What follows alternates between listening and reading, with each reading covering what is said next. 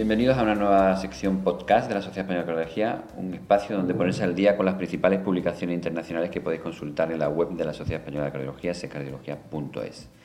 También podéis descargar eh, los comentarios en iTunes, en SoundCloud y en esta ocasión tengo la suerte de contar con el doctor Paco Marín del Hospital Virgen Arisaca de Murcia y sobre todo sabéis que él es un experto en anticoagulación y del grupo de trombosis también. Entonces sobre todo porque vamos a hablar de un aspecto que ha creado mucha incertidumbre en los últimos años, pero que ha habido una serie de publicaciones todas en el mismo sentido que el efecto de la aspirina en prevención primaria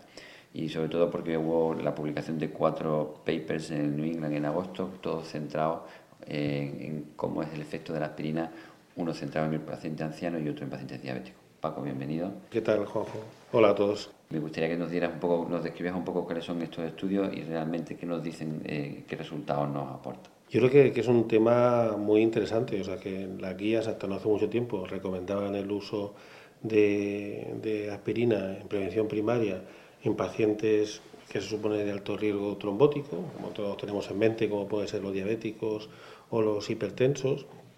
y que, eh, bueno, viene de hace muchos años con todo el tema de, que, que tómate una aspirina que va a haber una reducción de eventos y, sin embargo las cosas han cambiado, eh, ahora tenemos los pacientes mucho más eh, controlados en cuanto a los factores de riesgo cardiovascular,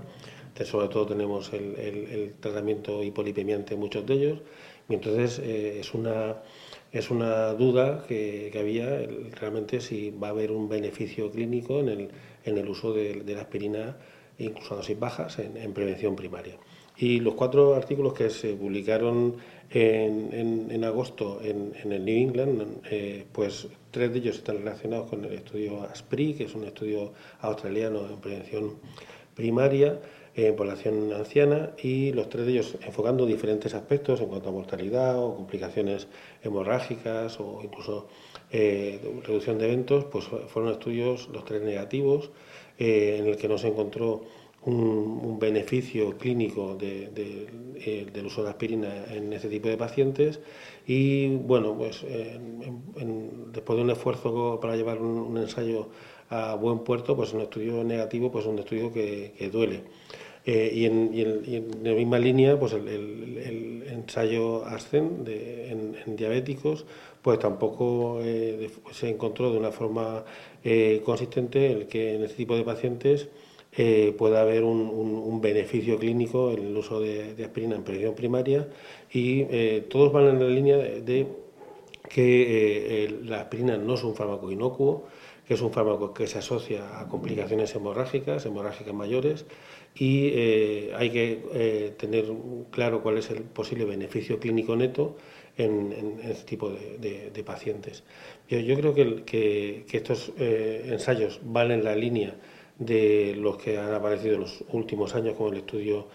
coreano, el estudio británico, en el que de una forma, yo creo que meridiana, nos, nos plantean el que en prevención primaria el papel de la aspirina pues eh, tiene que individualizarse mucho, que no se puede utilizar de una forma sistemática, porque eh, eh, prácticamente el, posible, la posible reducción de eventos trombóticos se van a, van a verse balanceados con un incremento de, de las hemorragias mayores. Yo creo que con esto sí que parece que con esto sí que se cierra un poco el debate de la aspirina entonces en prevención primaria, ¿no? Incluso en el diabético además también, ¿no? Entonces, en este sentido, yo creo que ¿crees que tendremos más estudios en este sentido o seguiremos insistiendo o crees que aquí se cierra un poco esta, esta historia? el tema de los diabéticos es una población, yo creo que es una población especial, en el sentido de que eh, no podemos hablar de diabetes de una forma eh, general. Eh, probablemente tendremos que buscar esos subgrupos de pacientes diabéticos en el sentido de bueno, pues, diabetes con daño orgánico relacionado, como puede ser la insuficiencia renal, en el, en, el, sentido de que cada vez hay más datos de que, de que otras comorbilidades pueden modular realmente el riesgo de cada paciente de forma individualizada. Pues muchísimas gracias, Paco. Hemos hablado hoy con el doctor Marín, cardiólogo del Hospital Virgen de Isaac de Murcia, y muchísimas gracias por, tu, por, eh, informarnos de estos estudios y por tu comentario sobre él. Así que muchas gracias de nuevo. Muchas gracias. Os recuerdo que podéis escuchar todos los podcasts de la SEC en iTunes, en SoundCloud y en la página web de secardiología.es, así como revisar estos artículos comentados y además podéis seguir los links que estarán incluidos en la descripción de, de cada podcast. Muchas gracias. Adiós.